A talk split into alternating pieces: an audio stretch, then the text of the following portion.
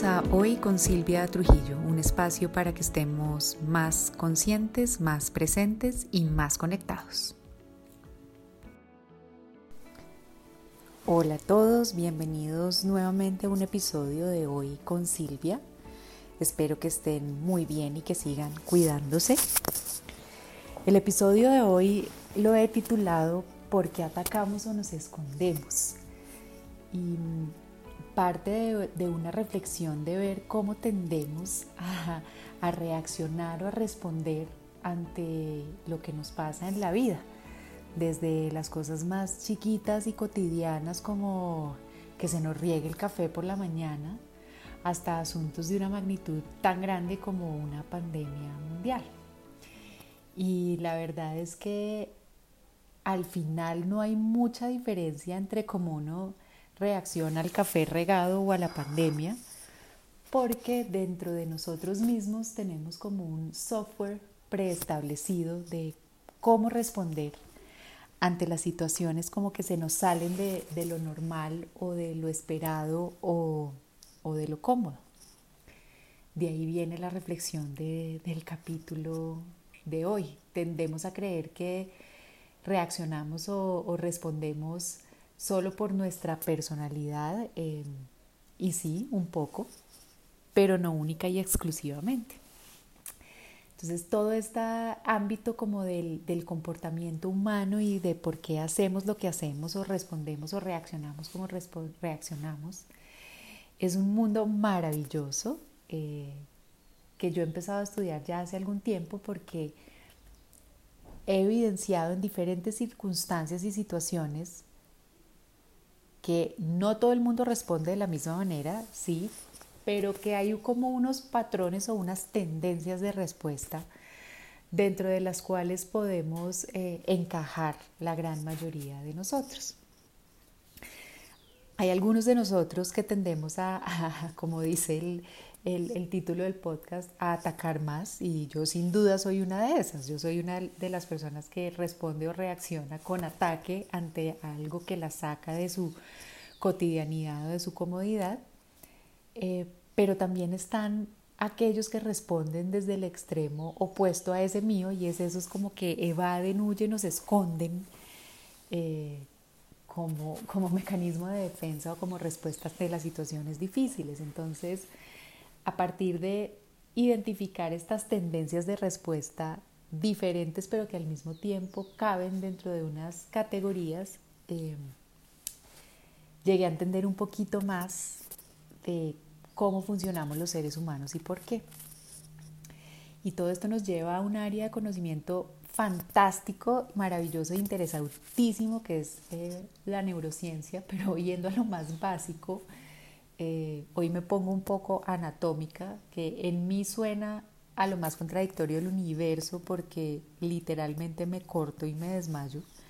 Entonces oírme a mí hablando de anatomía y de partes del cuerpo humano es algo que jamás me habría imaginado en mi vida, pero miren cómo el querer conocernos y entendernos más y vivir más presentes me hace pasar límites que creía que no iba a lograr pasar. Y me di cuenta que puedo hablar de anatomía y de partes del cuerpo siempre y cuando no involucren accidentes y sangre. Entonces por eso voy a estar comodísima hablando con ustedes en este episodio acerca de nuestro cerebro. Y es que em, al final y lo que, lo que he visto y lo que he aprendido es que nuestro cerebro al final es la evolución de otros cerebros anteriores, ese cerebro actual que tenemos. Y, me gusta definirlo como todos venimos en cierta manera con un mismo software incluido. Hagan, el ejercicio de, imaginarse que, que acaban de comprar un computador o un celular, digamos, y en esencia, sin duda con algunas variaciones, eh, venimos equipados como con el mismo software, con los mismos programas. Y esos programas iniciales son pues la, la anatomía y la fisiología de nuestro cuerpo. Es con lo que viene dado con, con nuestro cuerpo físico, que es complejísimo y maravillosísimo y que creo que jamás dejará de sorprenderme ¿no? la, la, maravilla que es nuestro cuerpo físico, pero en particular hoy me voy a centrar en, en, en nuestro cerebro. Y La verdad es que nuestro cerebro es el resultado de años de evolución y esa evolución está toda configurada ahí y sigue existiendo ahí. Entonces, descubrí y aprendí y una de las primeras cosas que quiero compartir con ustedes hoy es que una parte de nuestro cerebro se denomina el cerebro reptiliano y se denomina así justa y precisamente porque es el cerebro que compartimos con los reptiles. Los reptiles fueron como los primeros en llegar acá, digamos, y ese es el primer cerebro que aún mantenemos nosotros. Es maravilloso. Y el tema es que como es el más antiguo y es el que lleva más tiempo funcionando, es el primero que brinca y es el primero que reacciona cuando nos pasa algo. Y por eso dos de las tendencias de respuesta esenciales que tenemos todos los seres humanos ante una sensación de peligro o de dificultad es, como decía al principio, o atacar o huir o escondernos. No son las dos únicas. Eh, una tercera eh, respuesta que le dan a este cerebro es la de quedarse como congelado, como pasmado, como que cuando uno no sabe qué hacer. Y una cuarta que leí hace poco en un artículo que me llamó mucho la atención es la de mimetizarse, que es como camuflarse con la situación y tratar como de adaptarse a la situación haciendo como si la situación estuviera bien con uno. Pero al final las cuatro son mecanismos de respuesta de supervivencia. Entonces, ¿qué es lo primero que me llamó la atención de este tema? Que normalmente cuando atacamos o cuando huimos es porque nos estamos sintiendo inseguros. Y si bien las lagartijas se sienten inseguras ante verlo a uno que le aparece a alguien mucho más grandote y que no entienden que es adelante y, y, nos ven como una amenaza en términos de tamaño y todo. Y si bien nuestros antepasados hace millones de años lo utilizaban para huir de un depredador que se los podía comer en cualquier segundo, lo que es bien interesante es que nosotros lo activamos hoy en día por cualquier cosa que nos genera estrés o sensación de inseguridad, que puede ser ya no el depredador que nos va a devorar, sino el café regado, la persona que nos critica eh, o, en, tiempos de, manejar normalmente el que nos está pitando en el carro del lado. Entonces miren cómo se activa este instinto o esta respuesta de mecanismo de defensa eh, y sentimos cualquier cosa que vaya fuera de lo común o que percibamos que no se ajusta a lo que nosotros consideramos que debe ser, como una amenaza a nuestra supervivencia. Y por eso en ese instante, ante cualquier quiebre, chiquito, mediano o grande, el primero en responder o, o el primero en reaccionar más bien es el cerebro reptiliano que solo sabe hacer esas cuatro cosas que les resumo otra vez. Atacar, huir, congelarse o mimetizarse. Y miren que si nos ponemos a hacer un análisis eh, juicioso nos vamos a dar cuenta que creo que el 90% de las veces respondemos en modo lagarto, ¿no? Eh, es decir, ni siquiera respondemos, reaccionamos con alguna de esas cuatro. Y sería chévere que hagan el ejercicio de ver cuál de esas cuatro es la que ustedes tienden a utilizar con mayor frecuencia. Yo ya les hice mi confesión, yo tiendo a atacar. Soy de, esas, de esos como lagartos que le muestran los dientes y las garras a uno cuando no se les aparece. Esa, esa es mi tendencia de respuesta, mostrar el diente y la garra. Eh, pero también conozco personas y he visto personas que responden es escondiéndose, huyendo. Puede que no sea físicamente van y se esconden, sino esconderse o huir es hacer como si nada o hacerse loco ante un ataque, quedarse callado, ¿no? Ignorarlo.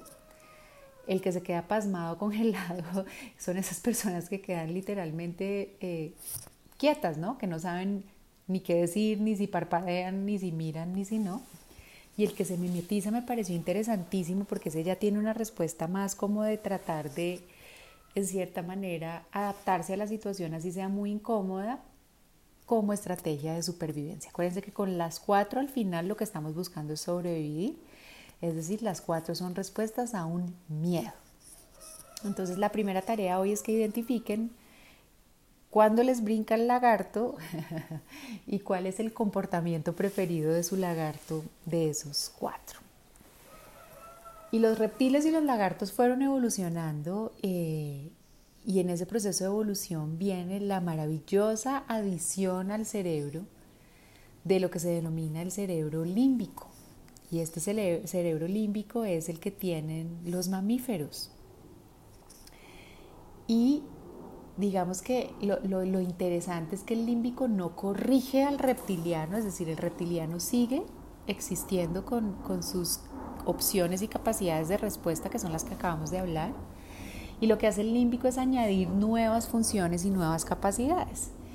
Y las que añade, que vemos presentes en los mamíferos, es la, de la necesidad del contacto y, y del afecto.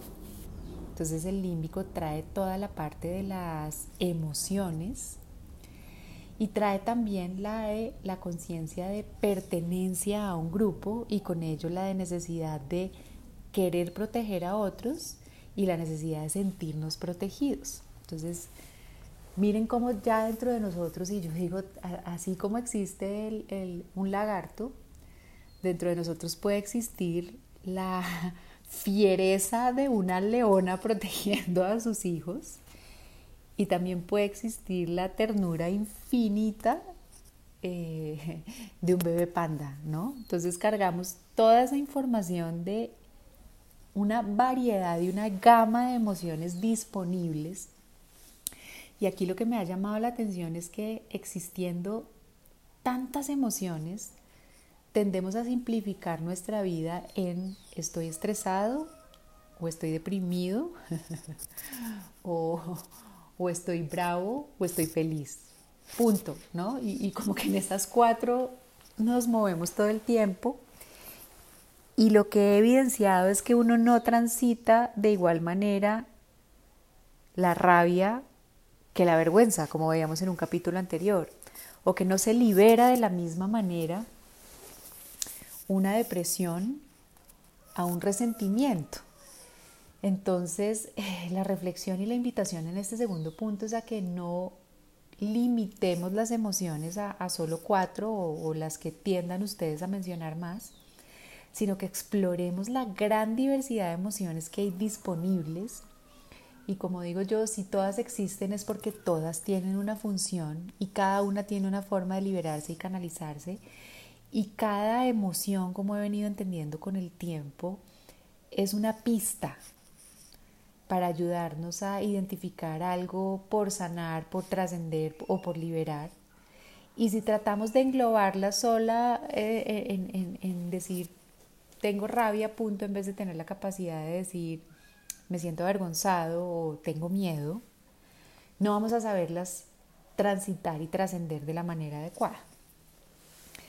Entonces, esos grandes aportes del cerebro límbico, primero de, de, saber que tenemos una multiplicidad de emociones a nuestra disposición para acompañarnos a liberar, a trascender y a crecer, por un lado, y por el otro, de cómo valoramos y se vuelve una nueva necesidad de supervivencia, ya no solo el mantenerme físicamente vivo, sino el sentirme perteneciente a un grupo y con ello el querer tanto defender a otro y cuidar a otro como que me defiendan y recibir eh, cuidado.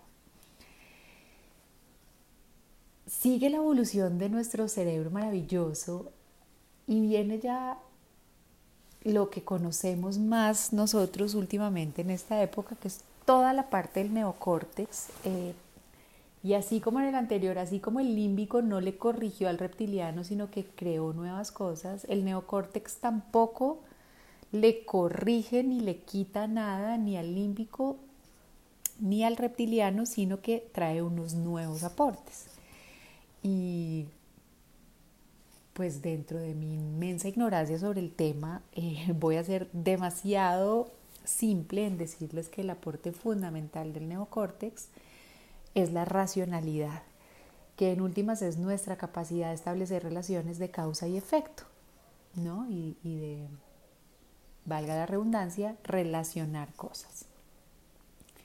Entonces esa es la tercera parte del cerebro y es, y es, es como en donde realmente nos volvemos, como nos autodenominamos, seres racionales. Pero entonces aquí viene otra vez la pregunta. Cuando viene un quiebre o cuando viene una situación difícil, ¿quién responde? ¿El neocórtex o el lagarto?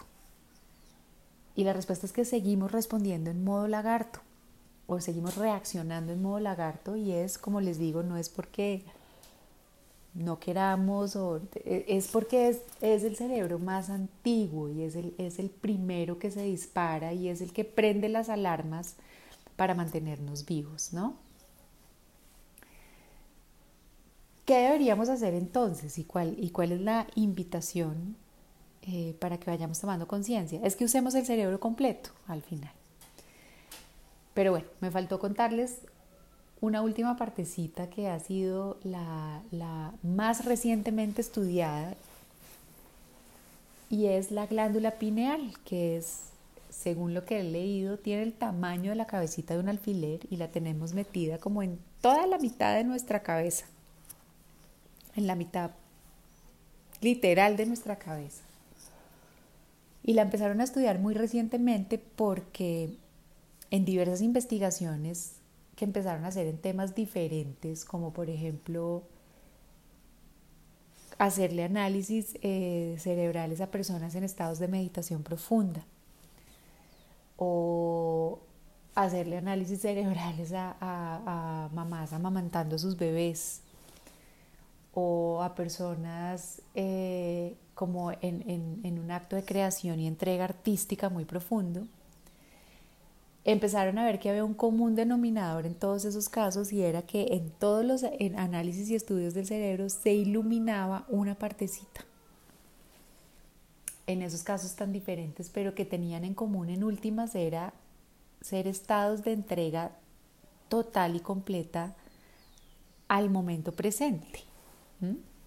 Tanto la mamá con su bebé como eh, la persona en estado de meditación como el artista eh, creando. Y ese, ese puntico que se iluminaba en todos los casos es la glándula pineal.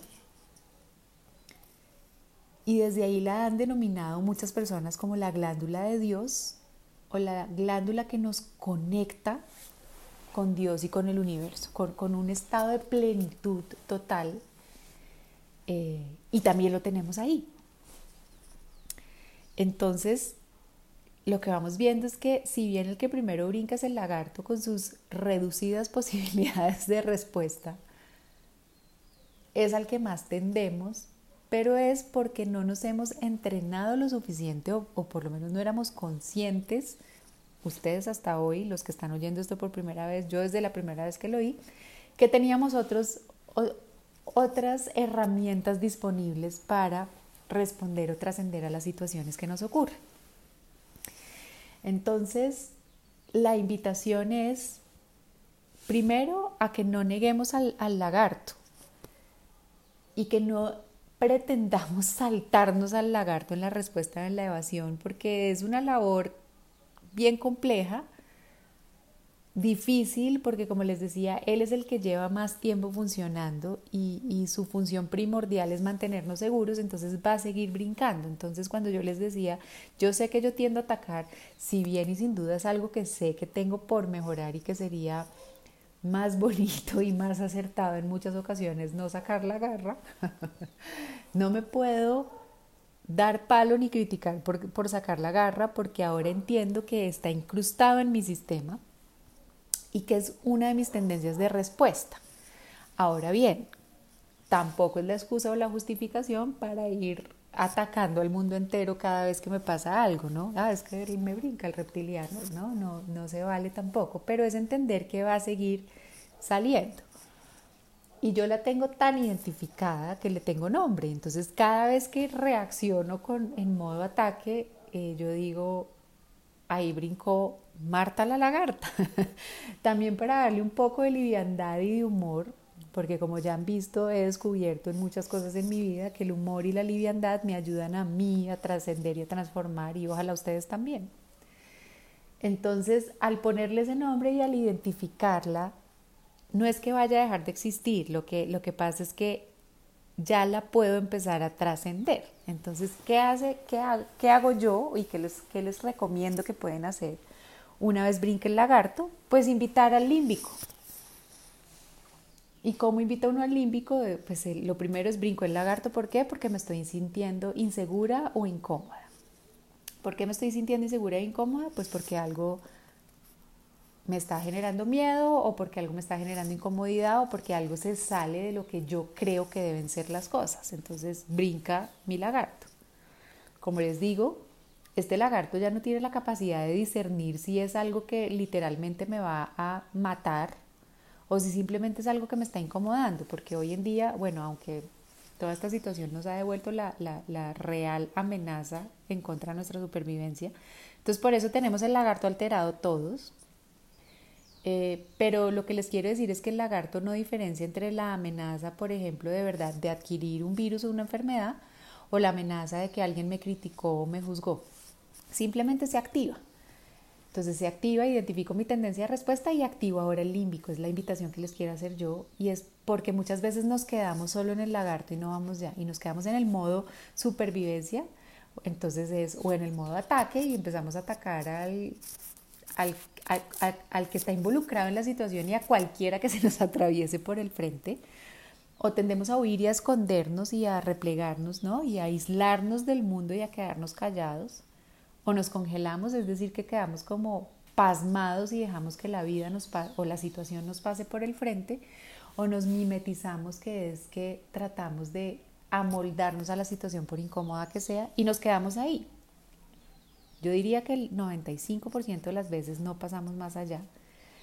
Y miren que todas esas respuestas, si bien son supremamente efectivas para mantenernos a salvo del depredador, terminan siendo muy nocivas prolongadas en el tiempo, porque esa respuesta, cualquiera de las respuestas del reptiliano, pone en modo alerta a nuestro sistema nervioso. Y cuando nuestro sistema nervioso se pone en modo alerta, hace una cantidad de cosas que afectan todo el resto de nuestro cuerpo. Se nos dilata la pupila, se nos sube la presión arterial, el corazón nos empieza a latir más rápido, la respiración cambia. Entonces creamos todo un estado de alerta que como les digo es muy útil cuando necesitamos salir volados porque nos va a devorar algo o porque nos van a atracar o porque alguien nos va a hacer daño. Pero imagínense ustedes si uno dura corriendo porque lo van a matar de manera indefinida. Termina siendo un desgaste demasiado fuerte para todo nuestro cuerpo que sigue mandando esas hormonas y esas señales de activación y eso demasiado tiempo termina generando daños irreversibles en nuestra salud. Entonces por eso es que el estrés termina generando tantos efectos nocivos a largo plazo. Entonces, mantenernos en modo lagarto o, la mantenernos en modo respuesta de lagarto es como si siguiéramos corriendo eternamente porque nos trataron de atracar hace 15 días. Imagínense el desgaste, no hay cuerpo que lo aguante. Y sin duda eh, vamos a ver afectada nuestra salud, nuestra tranquilidad, nuestra paz y nuestra calma. Ahora, si realmente nos están atracando, nos van a matar, pues sin duda hay que activar el lagarto y con toda. Pero una vez uno se siente a salvo o una vez pasa la situación que generó el detonante, miren que lo que necesita el cuerpo es volver a un estado de reparación y de recuperación. ¿Vale? Cuando nos mantenemos en modo lagarto, no permitimos el estado de reparación y de recuperación y con ello si estamos estresados todo el tiempo o si estamos atacando todo el tiempo o si estamos huyendo y escondiéndonos todo el tiempo o si nos quedamos pasmados por la vida o si nos mimetizamos a situaciones muy incómodas, vamos a terminar por afectar nuestra salud y nuestra emocionalidad y con ello el resto de nuestra vida. Entonces, por eso les digo, toca activar después el cerebro límbico y es decir, qué estoy sintiendo o qué fue lo que pasó acá, ¿no? Y en el momento en que yo digo, hmm, Brincó Marta la lagarta y empecé a atacar porque me sentí afectada en mi seguridad personal o porque me, me, sentí cuestionada en mi valía o porque me sentí eh, abrumada en mi confianza, no sé, lo que sentí, cuando empiezo a decir porque sentí o porque siento o que estoy sintiendo, ahí ya estoy activando el límbico y estoy empezando a usar mi segunda herramienta disponible. Porque en el momento en el que tengo capacidad de ponerle el nombre a la emoción, voy a saber cómo transitarla y cómo trascenderla. Como les decía antes, porque no es lo mismo decir tengo miedo a tengo ansiedad. El miedo y la ansiedad se manejan de manera diferente, aunque puedan sonar parecidos. No se libera de la misma manera el resentimiento que puedo tener contra alguien que, el sentirme eh, desilusionado de alguien, ¿no? Entonces, al usar el límbico le ponemos el nombre a las emociones y al saber cuál es la emoción voy a buscar una forma asertiva y adecuada de liberar la emoción para luego, y viene el tercer paso, activar el neocórtex, que es mi capacidad de racionalizar causa y efecto. Y ahí la clave y la recomendación es decir, listo, acaba de pasar esto, me sentí amenazada en mi seguridad y sentí tristeza, rabia, rencor, resentimiento, desilusión, ansiedad, lo que sea. Y el tercer paso, el racional es, ¿y qué quiero o qué puedo hacer con esto en este momento? Ahí viene la racionalidad. La racionalidad no es solo meterle ciencia exacta a las cosas ni, ni tener ¿no? 10.500 pruebas de validación y números y fórmulas. Eh, la, la racionalidad y la inteligencia racional no se reducen a eso. Es tener la capacidad de juntar información para ver qué quiero hacer con eso y cómo la puedo proyectar y cómo puedo responder. Entonces cuando yo los invito a, en este caso, usar su racionalidad, es a decir, paso esto, estoy sintiendo esto, ¿qué puedo hacer en este momento respecto a eso que estoy sintiendo? Entonces ahí me daré cuenta que si estoy con mucha rabia, una opción es hacer ejercicio con la intención de liberar energía de rabia. Que si me estoy sintiendo triste y deprimido, una opción es ponerme a escribir hasta liberar y sacar toda la emoción que tengo o llorar, ¿no? Que también estamos diseñados para eso. Que si estoy sintiendo vergüenza, hago todo lo que hablamos en el, en el capítulo del poder de la vergüenza y me permito transitarla para ver qué puedo sacar de eso, cómo puedo crecer, ¿vale? Y finalmente el último paso es llevar toda la situación a, una mirada con una perspectiva de crecimiento y es llevar la situación a la glándula pineal y es entender que algo se activó, que algo dolió, que tengo la capacidad de responder y que al final todo lo que pasa, desde el café regado por la mañana hasta este virus que nos está azotando a nivel internacional, tiene un propósito más allá de nosotros mismos, que no es el universo conspirando en contra de nosotros para hacernos daño ni para hacernos sentir mal, sino que simplemente todo tiene un orden divino y perfecto mucho más grande que, cada uno de nosotros y que todos nosotros juntos, y que si nos permitimos darle a las situaciones una perspectiva más grande y una perspectiva eh, como más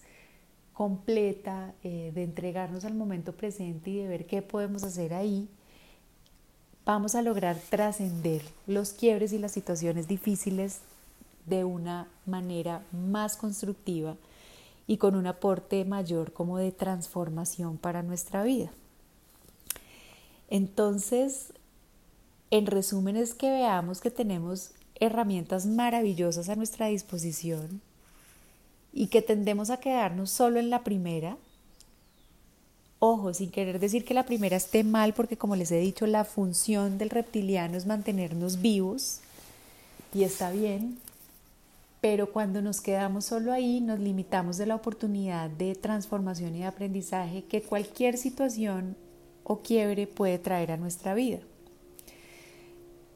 muchas veces he leído, y, seguro ustedes también, o he visto autores que han compartido información de cómo a veces el, eh, eh, un semáforo en rojo lo puede estar liberando a uno de un accidente o una situación más difícil que puede venir más adelante. Y cómo los quiebres, eh, pequeños, medianos y grandes, pueden al final ser bendiciones ocultas, ¿no? Entonces cuando respondemos a los quiebres solo con la mirada del lagarto, solo quedándonos en, sentir que es, que es el universo conspirando en contra nuestra o que nos están atacando o que, eh, o que todo pasa, que, o porque somos tan de malas o porque me pasa esto a mí, y respondemos queriendo atacar al directamente involucrado o a todo el que se nos acerque o simplemente decidimos escondernos como, como, el avestruz, ¿no? Metiendo la cabeza debajo de la tierra y diciendo esto no tiene nada que ver conmigo, o nos quedamos pasmados y literalmente no sabemos ni, ni si debemos hablar o no, o terminamos adaptándonos a situaciones muy difíciles, estamos limitando toda la potencialidad que una situación puede traer para nuestra vida y estamos teniendo una perspectiva muy cerrada y muy chiquita de toda la cantidad de cosas que están sucediendo en cada instante en el mundo.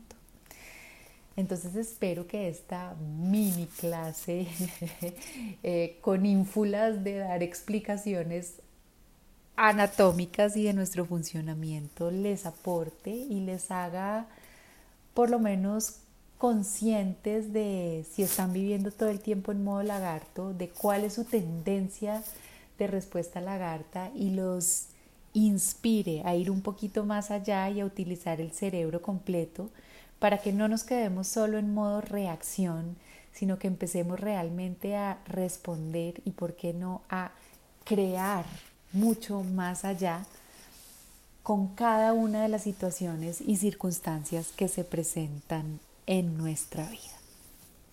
Espero que haya sido ilustrativo, espero que de ahora en adelante identifiquen sus tendencias de respuesta, las trasciendan y sigan creciendo y entendiéndose más. Para mí, como siempre, maravilloso haber compartido este espacio con ustedes. Sigo invitándolos a que me sigan en redes arroba siltrujillohoy.com que miren qué más hay por ahí que les puede aportar e interesar y que ojalá me vuelvan a acompañar en el próximo. Les dejo un abrazo muy muy grande y ya por lo menos van a ser conscientes de por qué atacan o se esconden. Nos oímos en el próximo. Bye.